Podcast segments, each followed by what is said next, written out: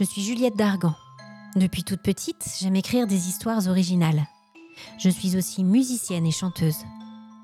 J'ai imaginé 25 histoires de fantômes, de créatures ou rencontres paranormales. Elles sont basées sur des légendes urbaines ou des faits réels, souvent dans des lieux emblématiques ou très chargés spirituellement. Je vais vous emmener tout autour du monde, en immersion dans d'autres réalités, en mots et en musique. Alors installez-vous confortablement et suivez-moi pour découvrir mes rencontres surnaturelles.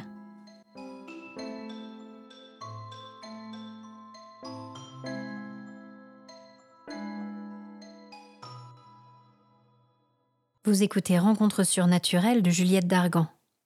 Épisode 1 La fiancée sur la colline.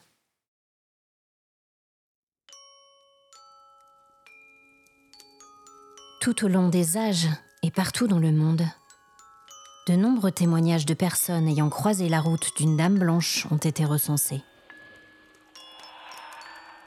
Les témoignages, même s'ils sont signalés dans des endroits ou temporalités différentes, se ressemblent tous pourtant énormément.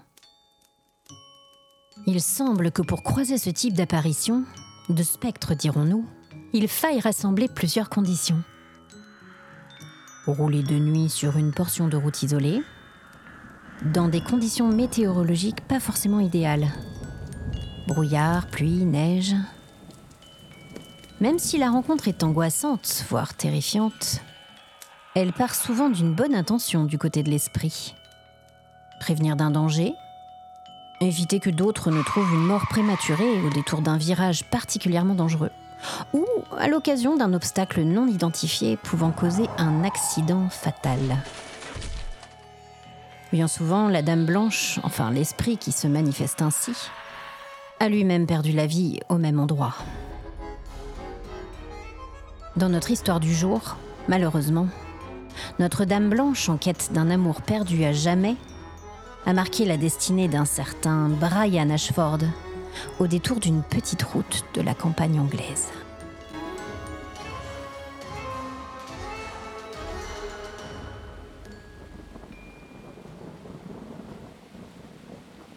Brian, jeune médecin de 30 ans, venait tout juste de s'installer dans la ville de Chatham dans le Kent.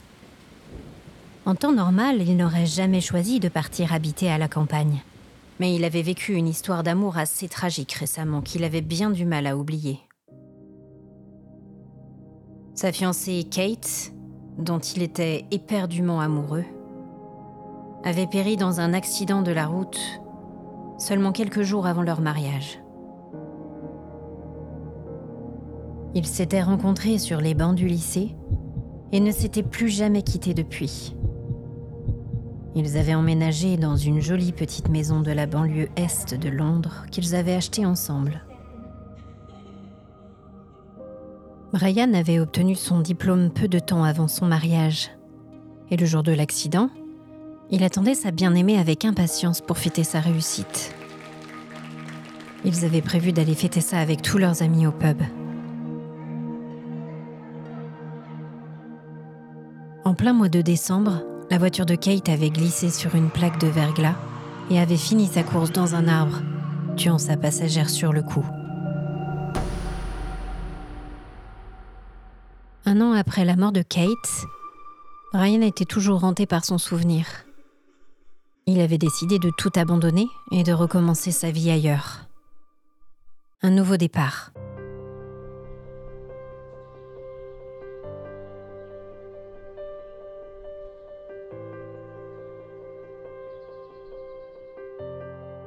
Une petite annonce publiée par la mairie de Chatham dans le Kent, à 50 km de Londres, avait attiré son attention.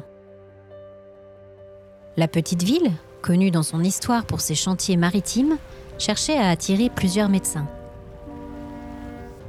La ville offrait un cabinet flambant neuf à un loyer plus qu'abordable, une aide à l'installation et un logement de fonction offert pendant 5 ans une jolie petite maison sur les hauteurs de Bluebell Hill, un lieu touristique et pittoresque à deux pas de Chatham. Idéal pour reprendre goût à la vie, Brian n'avait pas réfléchi très longtemps avant de sauter le pas.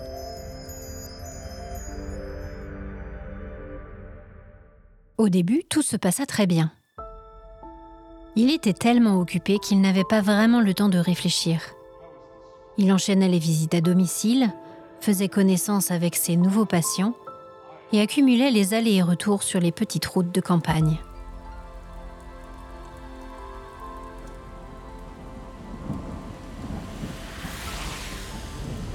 Les kilomètres ne le dérangeaient pas, et les paysages du Kent étaient à couper le souffle.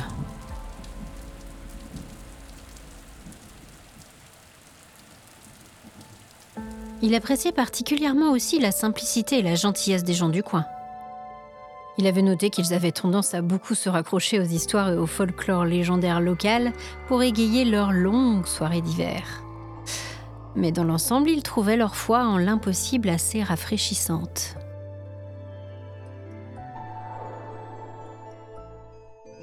Par exemple, il avait souri quand il avait découvert que certains de ses patients assez âgés croyait encore aux fées et aux sorcières. On lui avait même offert une sorte d'amulette quand il avait visité la ferme d'un de ses premiers patients. Bon, il avait accepté par politesse, mais ça l'avait fait doucement sourire tout de même.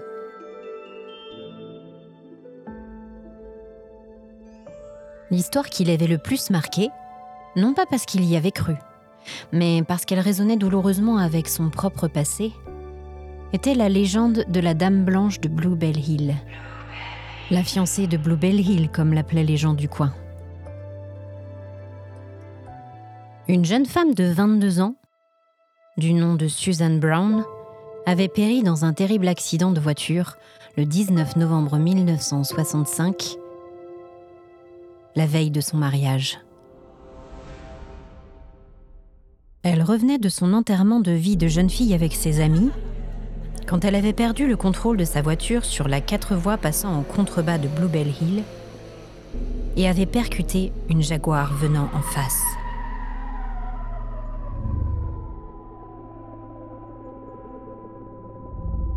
Patricia, l'une des amies de Suzanne, était morte sur le coup dans l'accident.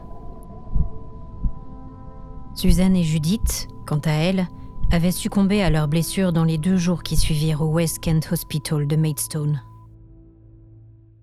Selon les rumeurs locales, on pouvait voir le fantôme de Suzanne errer le long des chemins. Vêtue de sa robe de mariée, elle tentait d'avertir les conducteurs imprudents, ou peut-être était-elle à la recherche de son fiancé, selon les avis de chacun.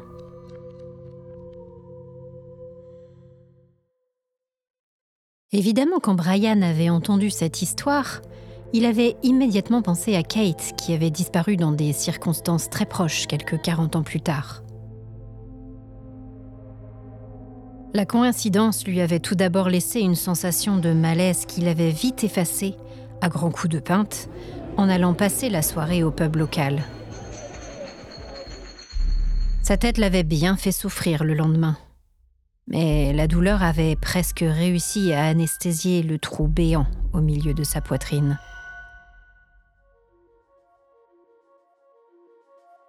Et puis un soir, il avait dû se rendre chez le vieux Andrew Hatchard qui s'était luxé l'épaule en tombant d'une échelle.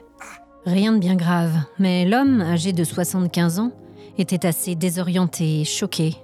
Et à vrai dire, il avait surtout besoin d'une oreille bienveillante et patiente. Monsieur Hatchard, vous avez encore joué au super-héros.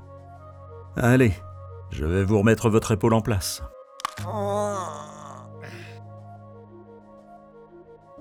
Le thé de réconfort de fin d'après-midi avait été suivi d'un petit verre de liqueur, puis par un autre, et encore un autre. Selon M. Hatchard, cela allait leur faire du bien par cette soirée glaciale, et certainement les aider à remettre leurs émotions en place. Bref, il était près de 2 heures du matin quand Brian, après avoir gratté un peu le pare-brise de sa voiture, quitta la ferme perdue dans la campagne.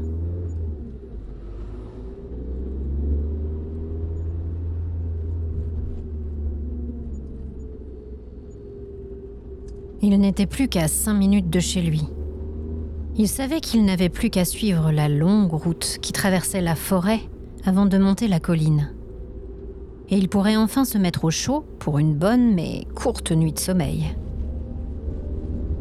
Autour de lui, Les branches des arbres ployaient sous le poids de la neige et du givre, offrant une vision à la fois magique et angoissante. On aurait dit une contrée sauvage, dans laquelle il était la seule âme aérée. Ah non. Paisiblement, il n'était pas tout seul.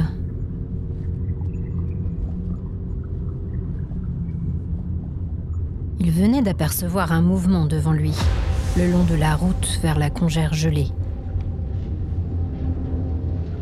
Il écarquilla les yeux. Il n'arrivait pas à y croire.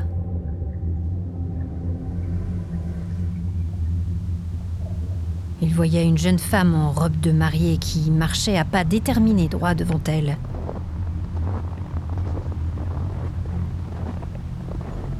Ses pieds nus s'enfonçaient dans la neige, laissant de petites traces fines, vite recouvertes par le vent et les flocons qui recommençaient à tomber.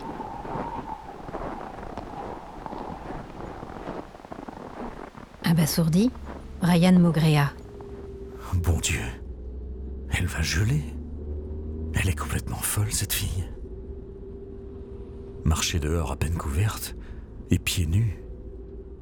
Il pensa à une fugue ou à une dispute qui aurait mal tourné. Il ralentit et roula au pas, à la même allure que la jeune femme, qui n'avait d'ailleurs même pas tourné la tête vers lui. Au dehors, la neige tombait de plus en plus fort. Et un sentiment d'urgence et d'angoisse commença à l'envahir. Il ouvrit péniblement la vitre de sa voiture et appela doucement la jeune femme pour ne pas l'effrayer. Madame? Madame? Tout va bien? Aucune réponse. La femme continuait à avancer du même pas déterminé. Elle était plutôt grande et jolie. Ses cheveux bruns, superbement coiffés à la mode des années 70, flottaient doucement dans le vent, faisant voltiger son voile en dentelle dans l'air nocturne. Elle portait une robe de mariée d'un modèle un peu suranné, d'un blanc éclatant. Sa main était serrée autour d'un gros bouquet de roses d'un ton pâle. Elle se tenait de profil et Brian ne parvenait pas à bien distinguer les traits de son visage. Il remarqua que la peau de ses épaules nues semblait presque grise et ses lèvres, fines et serrées, étaient bleues de froid.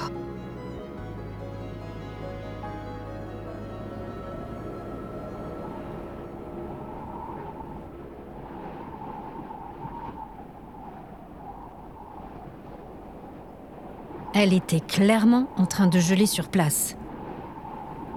Et elle continuait à l'ignorer superbement. Pouvait-on être inconsciente à ce point?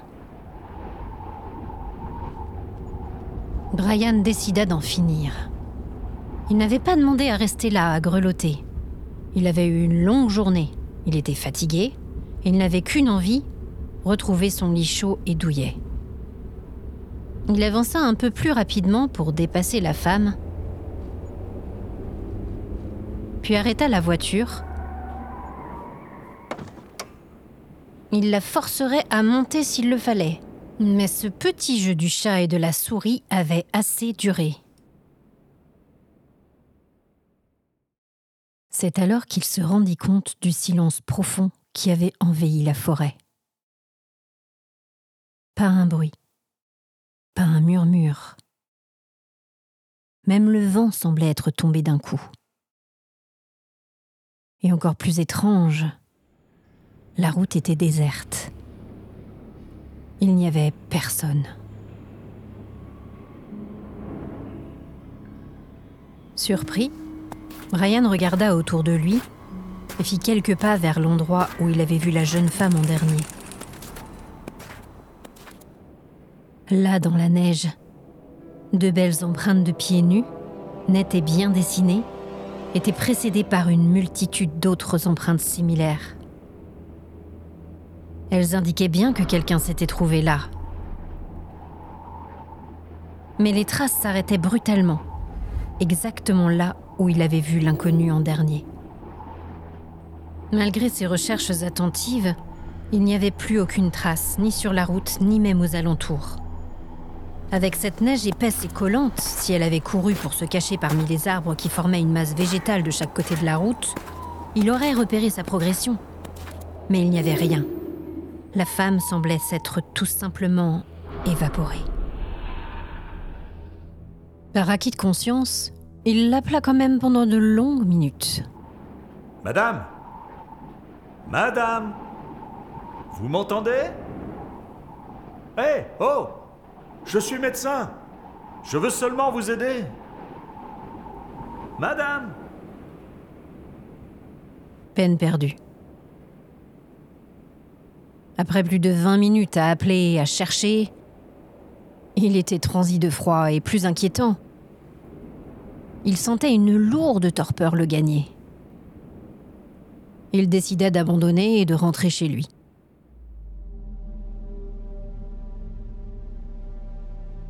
Il jeta un œil sur son portable, mais celui-ci s'était éteint au cours d'une de ses visites de l'après-midi.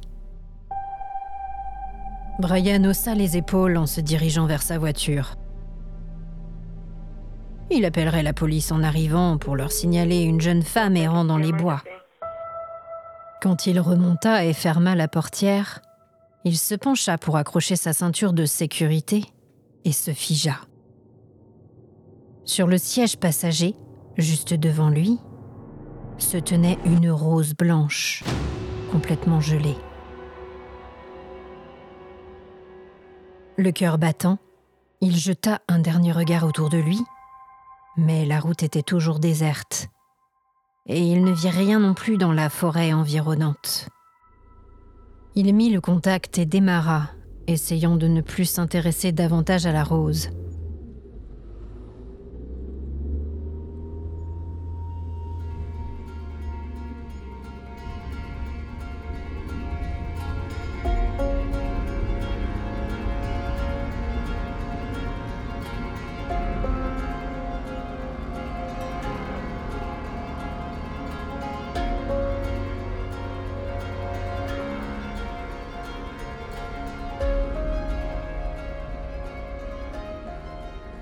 Arrivé dans son garage, il éteignit le moteur et contempla le siège passager.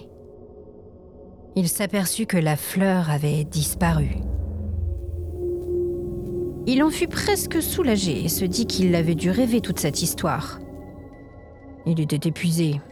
Il avait très peu dormi la veille, et le petit verre de liqueur n'avait pas aidé. Il avait dû s'endormir sans s'en rendre compte sur le chemin du retour et avait miraculeusement évité l'accident tout en rêvant de cette femme. Il trébucha jusqu'à sa chambre, s'écroula sur son lit et s'endormit comme une masse jusqu'au matin. Les semaines suivantes furent pénibles pour Brian, qui se repassait en boucle la drôle de rencontre dans la nuit enneigée. À vrai dire, il s'en voulait de n'avoir prévenu personne, mais il lui semblait avoir rêvé toute cette histoire.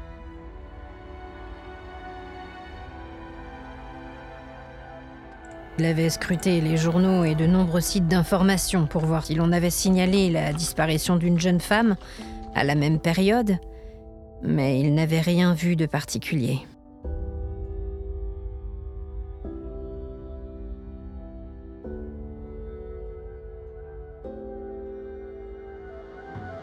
Il se sentait aussi de plus en plus fatigué, irritable et angoissé. C'était comme si quelque chose de pesant le guettait. Comme s'il sentait une présence, mais sans parvenir à vraiment en comprendre la source. Il ne cessait de repenser à cette femme le long de la route. Et plus il y pensait, plus il angoissait. Une nuit, après s'être réveillé en sursaut, il émergea d'un de ces cauchemars qui le tourmentaient depuis cette rencontre insolite. Son cœur s'arrêta presque quand il distingua au fond de la pièce une silhouette féminine, blanche, des cheveux bruns bien coiffés, encadrant un visage aux traits fins dont il ne parvenait pas vraiment à distinguer les contours. Quand il sortit de sa stupeur, il se rua hors de son lit en criant ⁇ Qui êtes-vous? Qu'est-ce que vous faites chez moi ?⁇ Mais quand il arriva à l'endroit où il avait vu la forme, il n'y avait rien. À part sa chemise blanche de la veille, déposée à la va-vite sur le dossier de la chaise devant son bureau. Il passa une main sur son visage. Il hallucinait complètement. Il replia correctement le vêtement puis se remit au lit et finit par se rendormir.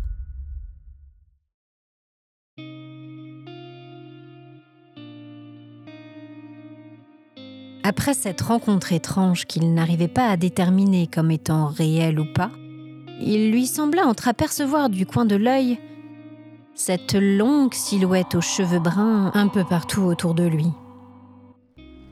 Dans une ruelle du village de Bluebell, dans le reflet du couloir de sa maison, au loin sur une petite route.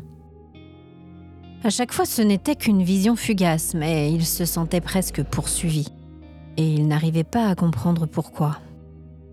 Ce n'est finalement qu'en entendant à nouveau parler chez l'un de ses patients de cette histoire de mariés fantôme hantant les routes autour de Bluebell Hill qu'il fit le rapprochement avec ce qu'il avait vu et ce qu'il vivait actuellement. Sans pouvoir l'expliquer, il avait l'étrange certitude d'être hanté par l'esprit de cette Susan Brown.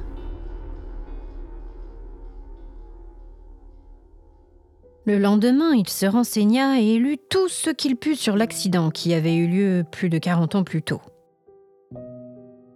Il finit par tomber sur un portrait de la jeune femme et il n'en crut pas ses yeux. La photo illustrait un article détaillant la tragédie. Susan Brown y était représentée pleine de vie, confiante et assurée dans un avenir heureux et prometteur de beaux cheveux bruns impeccablement coiffés, des traits fins, des grands yeux pétillants et un sourire immense prêt à dévorer sa nouvelle vie à grandes dents. Il n'y avait plus aucun doute. C'était bien la jeune femme qu'il avait croisée pieds nus dans la neige.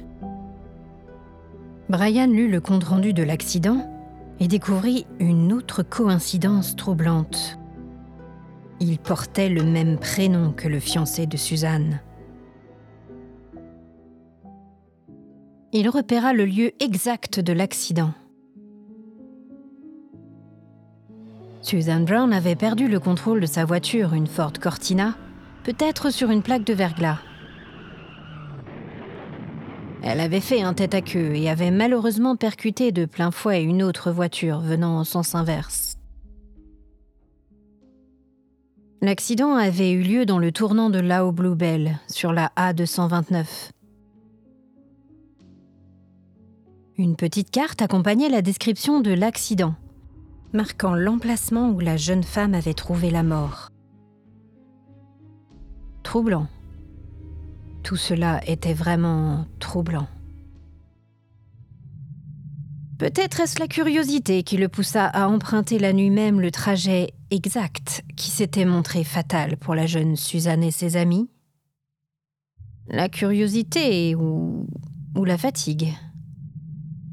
Toujours est-il que Brian ne chercha même pas à raisonner son attirance, presque obsessionnelle pour cette affaire, et cette jeune femme morte depuis plus de 40 ans.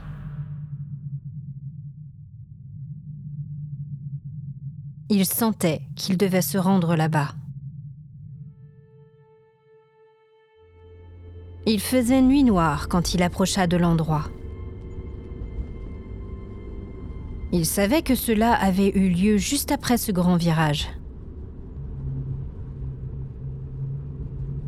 Il releva les yeux et là, sur la banquette arrière, dans la pénombre de l'habitacle,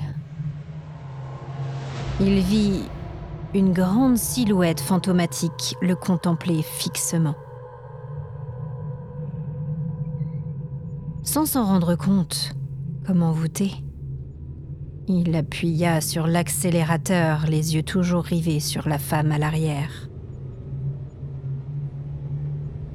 Il aborda le virage beaucoup trop vite. Et la voiture dérapa, n'ayant plus d'adhérence sur la route verglacée.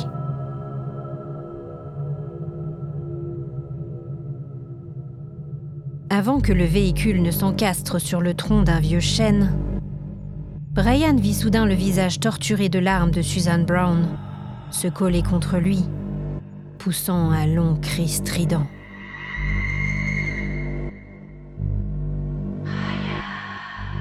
Fut le dernier son qu'il entendit avant de glisser dans l'inconscience, puis dans la mort.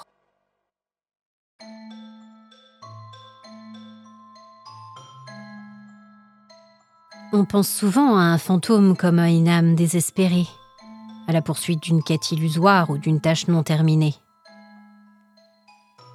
Je suis persuadée qu'un amour malheureux pourrait se montrer tout aussi propice à maintenir une entité dans un état d'insatisfaction perpétuelle. Un amour fusionnel ou obsessionnel, que la mort serait venue briser, pourrait maintenir un lien entre nos deux réalités.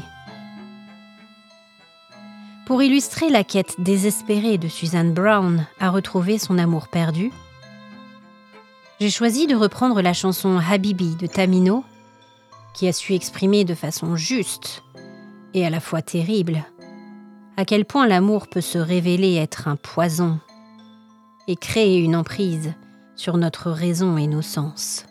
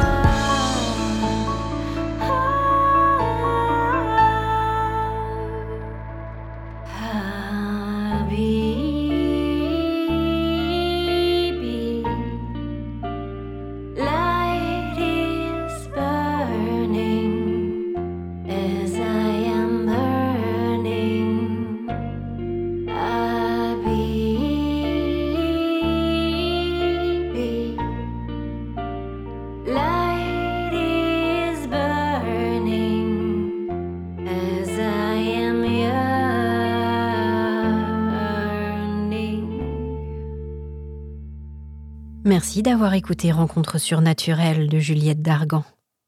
Vous venez de découvrir le premier épisode d'une longue série qui j'espère vous plaira. Découvrez le making-of dans la description de cet épisode. N'hésitez pas à me laisser vos commentaires par email sur juliettedargan.raconte@gmail.com ou sur mes réseaux sociaux. La prochaine fois, je vous emmène en Auvergne, sur les traces de mon enfance et dans une nouvelle rencontre surnaturelle.